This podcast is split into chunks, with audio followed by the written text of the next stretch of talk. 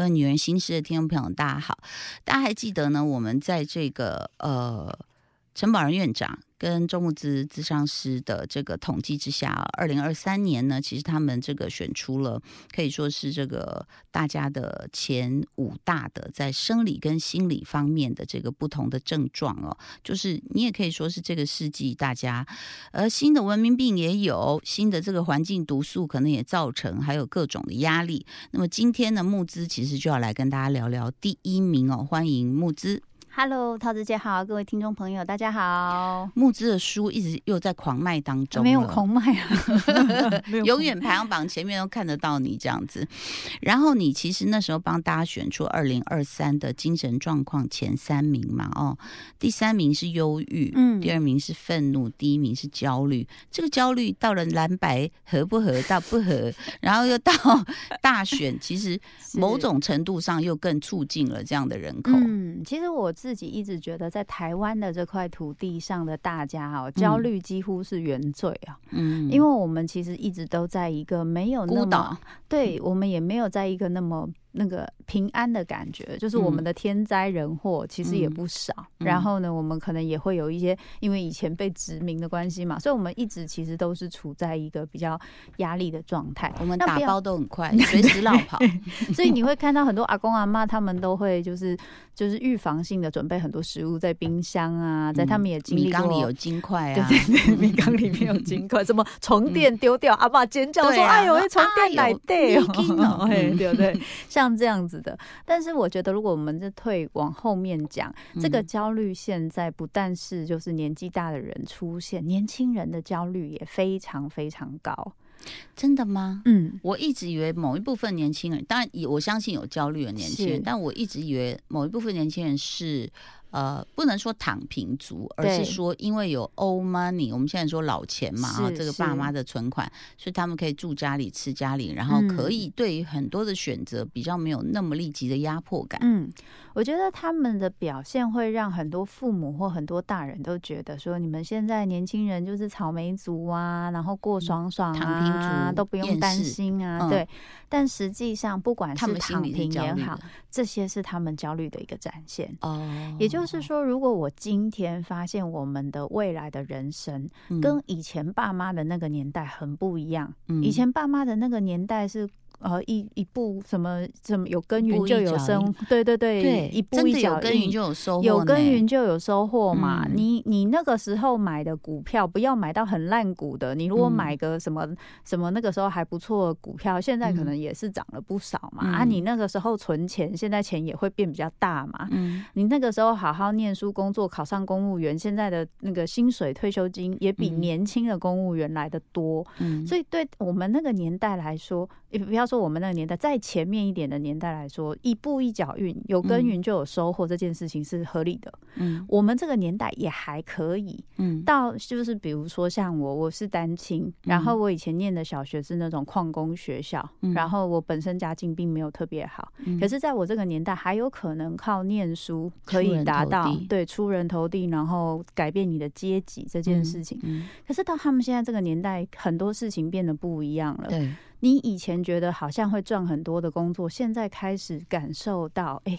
它其实有可能被替代。嗯以前医生是一个多么崇高的工作，嗯我现在听到有很多年轻医生也说，其实他们也是很焦虑的。就是那个焦虑并不一定是找不到工作，嗯。可是那个焦虑是好像有很多人他可以用更多的方式赚很多钱，社群嗯软体的一个嗯出现，然后大家都要拼命 promote 自己啊，嗯。自己都是自己的自媒体啊，这种嗯感觉，然后每一个人都过得比我好啊，嗯。那个一样都是三十岁，我的学长居然晒出了法拉利，嗯。然后我现在 Toyota 要去就是保养都没有钱之类的，所以这个焦虑有一部分也是社群媒体的催非常。非常大。其实我觉得那个 是非常对，那是非常大。然后如果用这个东西来看现在年轻的小朋友，嗯他们又面临了一个更大的一个变革，嗯那就是 AI 的产生，对，告诉你所有的事情。哎，你以前努力一一步一脚印，有耕耘就有收获，没有哦，随便就可以用一个孙燕姿唱出一首歌，跟孙燕姿没有差很多。还有画画，对，画画也是，就是以前说哇，你画好好，那我现在会下指令，你文档了，你对啊。然后音乐也是，像我我我有一些老师，一些老师朋友，他们就说现在小孩子他们来学歌，他们都是他们来学吉他，他们都是希望他们可以多。快。就可以学会一首歌，嗯因为甚至有些现在音源的那种器材卖的很好，那种纯纯粹的乐器没有卖的像以前那么好，因为需要手工慢学的，没有人要学。因为音源你去用 AI 用什么，然后弄一弄，对，简单的和弦，对，然后你弄一弄，做出来就超炫的，然后通放上去社群媒体，大家就觉得哇，你好强哦，你怎么？所以对他们现在这种使用网络还有使用社群媒体 AI 科技。那么变化大的地方。马上的回馈，立刻的反应，我放上这张图，马上就会有几百个赞、几千个赞。这件事情会远比我自己慢慢的，我在这边录一个，就是练了好久的一个吉他的那个，然后可能只有二十个赞之类的，会比这件事情来的重要很多。这使得他们会很焦虑，那就是因为他们的爸妈跟老师有可能还在跟他们讲旧的逻辑，嗯，可是他们经验到的是新的逻辑。对，那当然以父母的态度或是大。人的态度还是会觉得你用旧逻辑才能走得久啊，因为有些逻辑是不会变的，嗯，这些东西都是假的。可是那是因为我们到这个年纪，我们有一些我们已经抓得住的东西，我们会知道社群媒体的很多东西是假的，甚至有很多人还跳不出那个回圈。嗯，更何况是年轻的孩子，嗯，他们很重视人际关系，这个时候他们正在建立自我的价值，还有长不长得高，对，长的豆花，对，然后漂不漂亮，然后同学因为我漂亮就会比较。喜欢我就比较想跟我在一起，要不要化妆？对，然后远比就是你成绩好，可能远比成绩好还来得重要哦。嗯，所以当我今天面临这么多一直变动，然后一直不确定疫情。这个状态，工作不确定，薪水没那么高，嗯，然后所以也有很多年轻人现在就是玩股票啊，因为我玩股票这件事情，至少我会期待被动收入，所以我不要就是一直做就是一个正职的工作，对，因为我既赚不到钱，嗯，然后我又很辛苦，所以我宁愿去就是送 Uber Eat，嗯，所以有很多人就会觉得说，现在年轻人很不会想，我觉得不能这样去思考，而是必须去思考是这个社会跟环境的。变动快速到，我们这些人已经算是。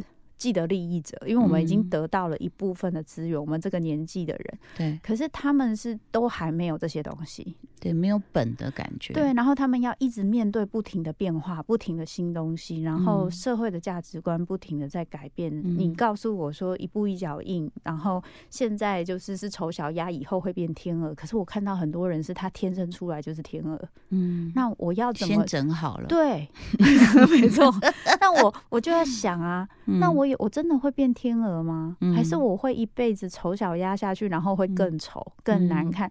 那与其这样，我是不是现在先拿我手边的资源，让我看起来是不那么丑的丑小鸭？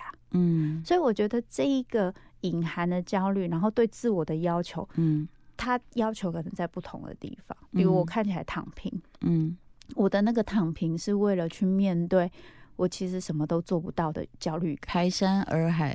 对，倒海而来的压力，对我没有办法做，我这么努力都做不到，嗯，那我还不如不做。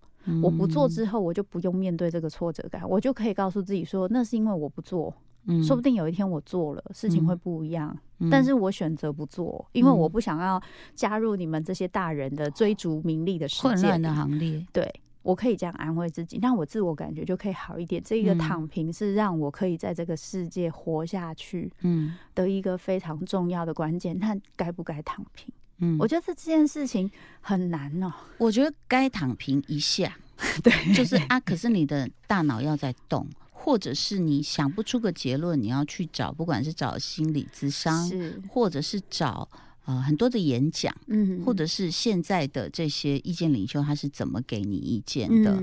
那我自己听你的刚刚的这些呃焦虑的来源、影响、症状等等哦，我居然可以从我最近的一个旅行提取一些元素来告诉听众，嗯，因为我就才在去诶就是二零二三年七月的时候去了一趟京都，因为我永远都是东京、北海道、东北什么，就是没去过京都。嗯那人家我就看我一些很文青的朋友说京都很棒，我想说京都到底是什么地方？嗯，然后第一次去还有点小失望，因为它有点小。对，然后我就自己拿地图，我就把大概什么什么，反正上京、中京、左京什么搞清楚。嗯然后蓝山在哪，贵船在哪，然后什么一条、二条、三条，搞清楚。我说原来它就是这么个小地方。嗯然后一开始还有一点后悔，因为他他到机场，我真的觉得有点远，那段路我都觉得就是大概差不多要到台南的感 觉了，对，这样。是蛮远的，然后不管你坐巴士或者新干线，其实都有一点点的困难或距离这样。那可是我就我我记得我第一趟回程我就说我不会再来这个地方了，嗯太远了，嗯不好到达。嗯哎，就我第二趟又去了，我就说我没有看过枫叶，我要去看哦。嗯那后来我这一次就可以慢慢的去找东西。嗯所以找东西，是因为我做了功课，我看了一个他们拍的京都的算纪录片，他故意把它拍成像小小的电影那样子。啊一个女生她可能被 fire 了，她就去找她住在京都的舅舅。是那舅舅就他们就是很简单，你也知道那种所谓的侘寂风哇比沙比，然后就榻榻米啊，一张桌子，然后什么什么的，这样吃很简单的东西。然后呢，舅舅就会跟他说：“哎，今天你要不要去帮我买个扫把？嗯然后买个就是一天他就去探一个店。嗯嗯，那其实他去的这个电影的作用就是告诉你，这些百年的手作人，是他百年下来只做一件事。对，好，听到这里，可能年轻人要更焦虑。小米，你又叫我去做扫把？不是，不是，不是，先稍安勿躁。就是说，后来其实不只是我看到这些手工店，包括有那种什么金网店，它就是其实用那种金属啊、铜线啊去做烤吐司或烤栗子、呃煮茶的这些网子。嗯就是专门做一件事情，那可能在这当中有起有落，但是现在会显得非常的珍贵，的就是手作。刚刚刚好木之提到说，我要弹吉他吗？其实我弹 keyboard 那个什么声音都有了，对我吉他、贝斯、keyboard、鼓嗯全部出来了。嗯对，没错，你可以速效，但是所有当两百万个人都会速效的时候，你自己的独特性在哪里？那你从头去学一项乐器，你也可以同时学啊，你可以同时学快，嗯同时学慢。是你知道按和弦的疼痛，或者是哎，突然你又发现一个新和弦的搭配，跟你嗯会指弹的那种呃熟练灵巧，其实它是会开发大脑的。是然后我我记得我忘了看哪一个是那个国际某国际巨星啦，他就说他去京都吃一样东西，他说那里只有四个位置，可是我嗯看他把寿司什么米啊怎么讲究，酱油怎么讲究，然后那一那一顿寿司对这个国际巨星来说，他说。哇，那是全身心灵的享受，好像嗯是不是娜塔莉波曼还是谁？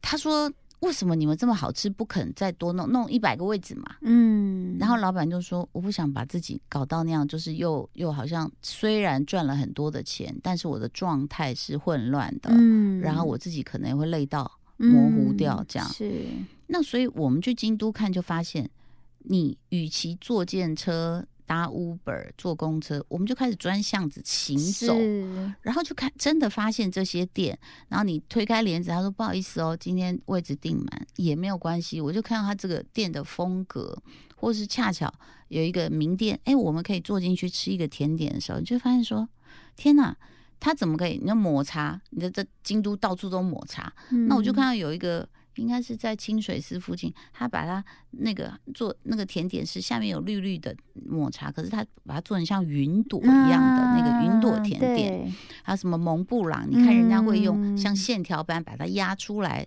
淋在你的甜点上面。嗯。其实你去观察这些手作跟创作，都有艺术在里面，它对你的身心灵是非常非常有疗愈的作用的。嗯是是那它不会没有价值，对它一定有，只是你现在想瞬间拥有大量的技能，嗯然后超能的电影看多了，你又觉得，你看满天都是超人在飞，嗯其实他们的心也很慌。嗯 even 伊隆马斯克，我觉得他的心也是慌的。嗯所以他才有常很有很狂妄的去很武断的去拒绝别人说你不要再啰嗦了，然后用 F word 去到处去去静候，问别人的爸妈这样。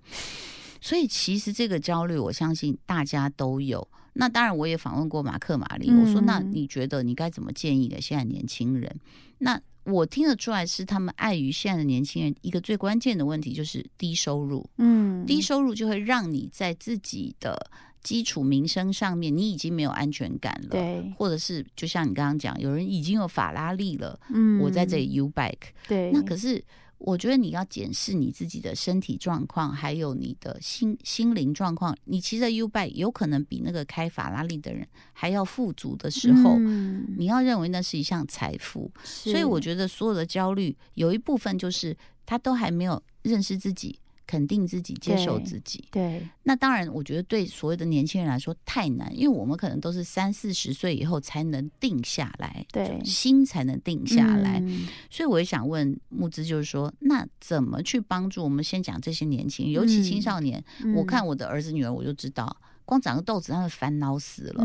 然后刘海不卷，然后怎么每天起来头发是翘的，这些东西他就已经很烦恼。嗯，回家也问我说：“妈，你真的觉得我帅吗？”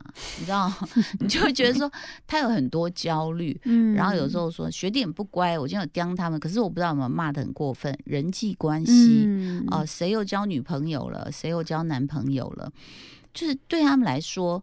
你知道吗？其实很重要的还有家庭，就是说，是我可以在学校或许呼风唤雨，或许我横着走有很多的好妈吉，但回到家，可能爸妈有爸妈的压力，是就是。一家人的焦虑在回家之后开始碰撞的时候，没错。那弱者没有收入者势必是又是那个低下阶，对，食物链最顶 最最底，对对啊，是怎么办？如果他刚好恰巧他们家的爸妈又不在乎这件事，说你小孩有什么好讲的，我才压力大。那这种这种时候他该怎么自救吗？嗯，我自己觉得，不管是哪一个年纪的小孩，而且我觉得越年轻越好。可以开始去意识自己的感受，还有自己的焦虑来源是什么。我觉得光知道这件事情就有很大的帮助。你是说他自己自理，还是说如果你刚好有个好老师，你可以跟他聊一聊？对你有好老师，你可以聊一聊。但你如果不行，你可以写日记，你可以跟自己聊聊天。这样 衰了，因为有时候要找到对的人还真不容易。没错，有时候会找到那种大家就跟你说：“哎，你这个以后你长大你就知道这些都是小事。”我心里想说：“可是我就是还没长大。”不然嘞，然后，所以，所以。要找到对的人，有时候不容易。嗯，因此我自己觉得自己能够比较早期的开始看一些书也好，听一个你一个可以接受的 podcast 也好。现在最大的好处就是资源很多，对，所以你可以愿意去理解你自己，然后你可以跟自己对话，这件事情很重要。嗯，然后我我觉得最难的地方是因为现在外面的环境变化很快，资讯很多，别人好的东西，因为好的东西才会放在社群网站嘛，嗯，所以那个比较不得不会跑。出来，然后所以你会一直去注意外面，你就没有办法去注意到你自己。对你自己的自我认同是什么？你觉得什么是好的，什么是对的？别人就像刚刚桃子姐讲的，你觉得骑 U bike 你很开心。像我曾经，我曾经有一次去上节目，嗯，然后呢，那时候好像是上桃子姐节目，有点忘记。然后，然后就被人问说，哎。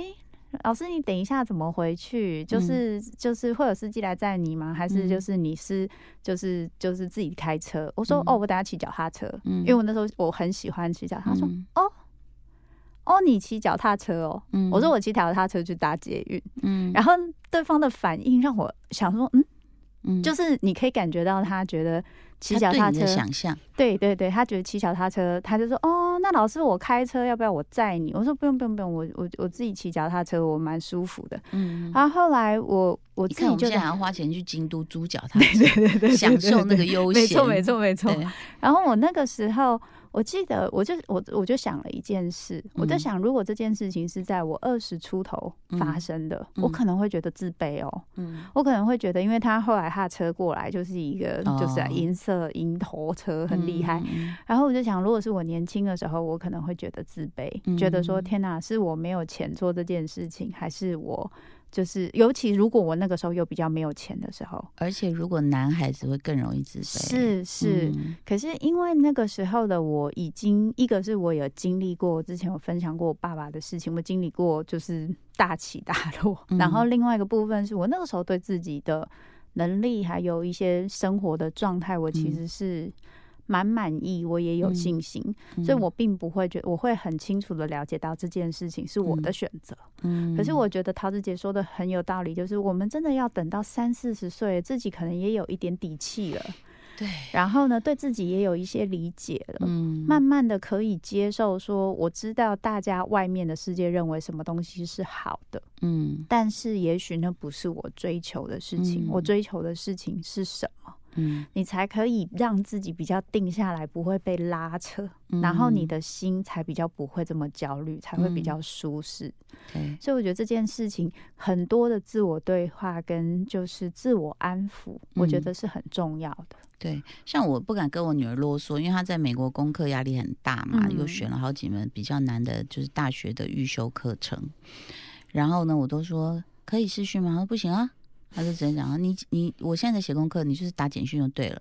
那我觉得，我如果意识到他的情绪比较多，说我就说没关系没关系，那你先写，妈妈不烦你。嗯，那他如果有一句说可以啊，还是可以聊，那我就跟他聊。我就说那你还好吗？他就会说功课很多写不完，我又睡不饱，每天这样烦死了。然后我又考爆了，就说那个成绩没考好。我说没关系，考爆一次啊，妈我已经考爆三次了。我就说好。那你有时间的时候，我们来试训一下。他说：“那可不可以用用，就不要开镜头，就是打电话就好。”我说：“好。”我就跟他说：“姐姐，这是一场马拉松，哎，那你现在不要再跑了，因为你整个状况不对啊。不不，我不要再跑，我要干嘛？”我说：“来，你到休息站，我们停一下。”然后我就说：“对，喝个水。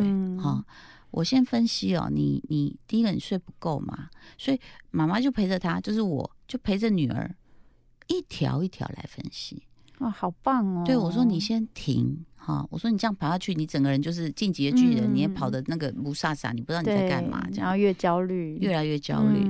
一条一条分析，睡不饱，那你固定时间睡，功课写不完，不要写了。”嗯，他说：“啊，这样怎么可以？”不是不是不是，我说：“他显然量太多，我知道你已经很努力了，你可以跟老师好好商量，因为我相信美国的老师是。”可以商量的，好，那当然我知道很多人说那台湾的不可以啊，我觉得没有事情是不可以商量，只是你有没有试着去商量啊，或者是好好说话，而不是那个步子空就往老师面面前一丢，写不完，写不完啊怎样啊？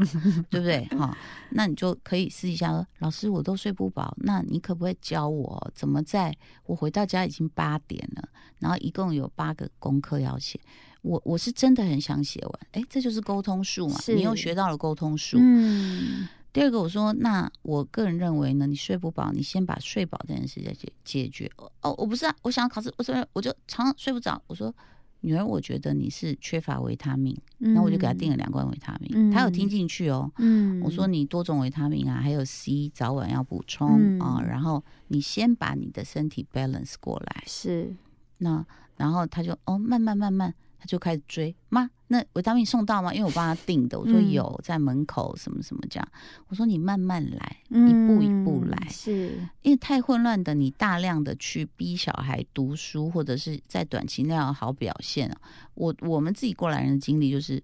最后都忘光光了，没错，没错，睡觉真的最重要。我真的觉得睡觉最重要。是，我说你，你只要睡好了，精神好。你看，从中医的论点也是，因为它是一个自我疗愈的过程。嗯那你有很多细胞修补啊，精神修复啊，其实都是睡好了。的确是，你的决定才能正确。没错。所以我就跟着他慢慢分析，大概我们两三个月。这样子讲一通长电话，好棒哦！对，但是我也得看他的需要。是他如果常常听，也会觉得我很烦嘛。嗯，那所以这就是刚刚木子老师说的一种梳理，一种啊，自我安抚、自我安抚、自我觉察。嗯，就是我现在到底怎么了？对。所以那这个焦虑，其实如果在听我们 podcast，你是大人的话，或者是你是一家之主哦，或是你是那个 happy wife，你真的。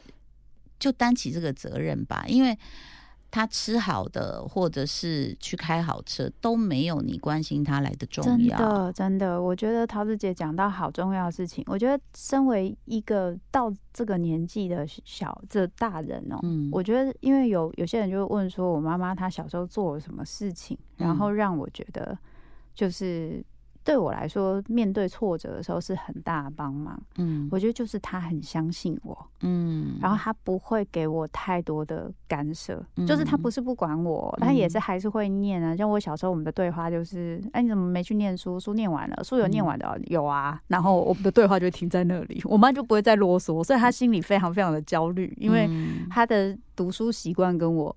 很不一样，他就是会一再复习的。我就是觉得够了，就是够了。嗯，但是他很尊重我，然后他在会他在我挫折的时候告诉我说：“好，我现在能帮你什么？那哪些我不行？那你需要去找会帮你的人。可是我都是支持你的。”嗯，然后我我我觉得这件事情对我是一个。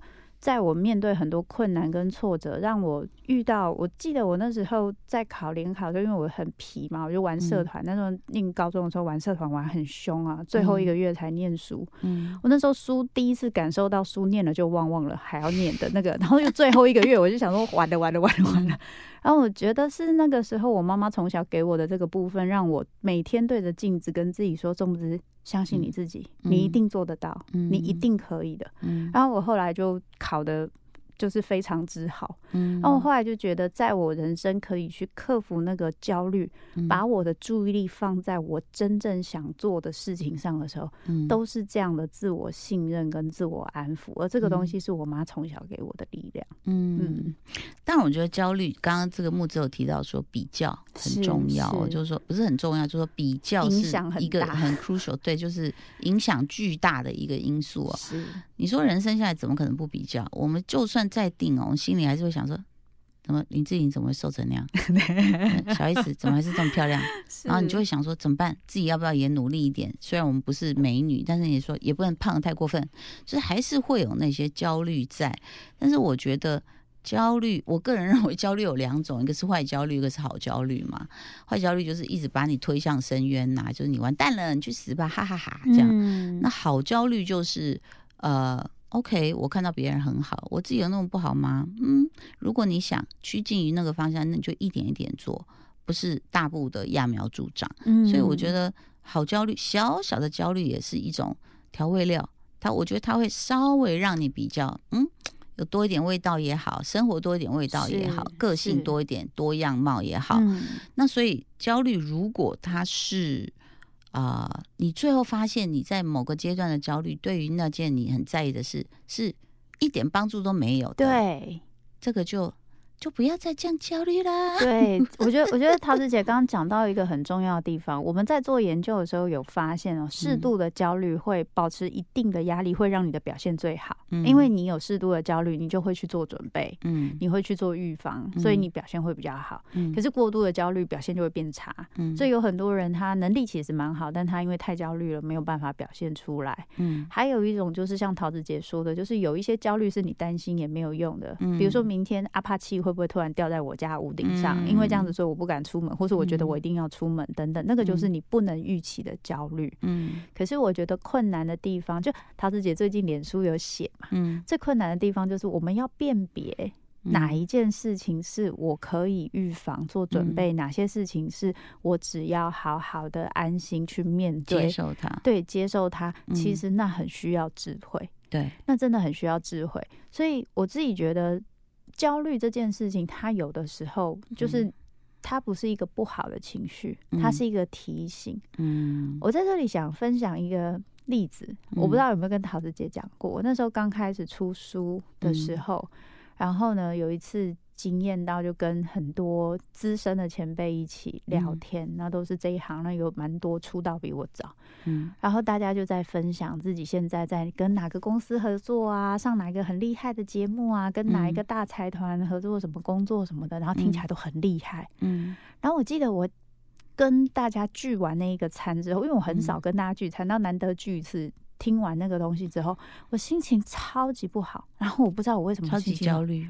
我我那时候还不知道我是焦虑哦，我现在还比较可以意识，那时候我还没有办法意识，我只是觉得我心情超差，然后我就开始去走大安森林公园，因为我那时候走回来的时候刚好经过大安森林公园，我就开始去走，我就走了三圈半，我印象很深刻，然后还去看松鼠啊，然后那边有那个鸭子啊，然后还那边盯着那个 那个鸟看这样子。我那时候一直在想，为什么我会这么不舒服？嗯，我在担心什么？我在焦虑什么？那个时候我才有感受到自己在焦虑。然后我就发现，我觉得我自己不够好，我觉得人家都好厉害哦，我就觉得我怎么这么差？嗯，我好像做不到别人要做的事情。然后我现在已经三十岁，因为那时候三十出头了，因为那个时候刚出书。嗯，然后我我这辈子做得到吗？那个很多的自我怀疑等等。嗯，然后我就得等等。就走了快三圈，我才有办法跟自己说，就是跟鸭子讲话的时候，我才有办法跟自己说：“钟不是你等一下，你先问自己一个问题哦，他们现在做的这些事情是真的你想要的吗？这个是第一件事情。第二件事情是，如果你真的想要这个，你现在没有办法做到他们这样，是为什么？是你能力不够，还是时间还没到，还是还没有时机点？嗯。”那第一个是不是你想要的？第二个是不是你现在，如果你真要做到这些事情，你要努力的方向是什么？你是不是还没有那么多时间可以累积到那些东西？嗯，我终于有办法比较持平的去看我的状况，然后我就发现，第一个我有没有很想要这个？好像还好。嗯，有些觉得听了很炫。嗯，但是它是不是我很想要的东西？我不确定，所以我得再判断看看。嗯，然后第二个是这个东西，我还我需要给我自己一点时间。去累积能力，然后这件事情我就觉得，哎，我好像可以相信疏开了，对对对。然后，所以我觉得对我来说，最后最后每次解决我焦虑的事情，嗯，就是我得回归到我自己到底想要什么，嗯，我想要成为一个怎么样的人。嗯，然后那个东西可能不是在于别人的目光跟别人的想象，嗯，然后最后我可能会得到一些我自己，比如说像桃子姐讲的，也许我们这边做一个金属网，另一个吉他，好不容易弹出一段我觉得超棒的 riff，那个放给别人听，别人会觉得哦，这有什么吗？然后可能有比你更强的吉他手，又觉得这有什么嘛？嗯，可是你自己知道你有进步。你知道你做到了一个你以前很难想象的事情，我都喜欢把它这个说叫做肚脐眼的胜利，这样子。只有你知道，嗯。可是那个知道，你知道你就跟以前不一样，包含你对自己的理解，对自己的想象。有时候你是外在做到一些事，有时候是你内在对自己理解或放下了一些事，你就知道你跟以前不一样。然后这个会带给你很大的满足感。对，我觉得这是支持我可以安抚焦虑的一个蛮大的一个帮助。是。那今天我们这个就处。理完这个年度排名第一名哦，希望呢来年你不要轻易的太焦虑，然后呢也去多找一些能够帮助你的，不管是课程或演讲，或是听我们 podcast 也不错。今天要非常谢谢木子来到节目中哦，谢谢桃子姐，谢谢大家，拜拜。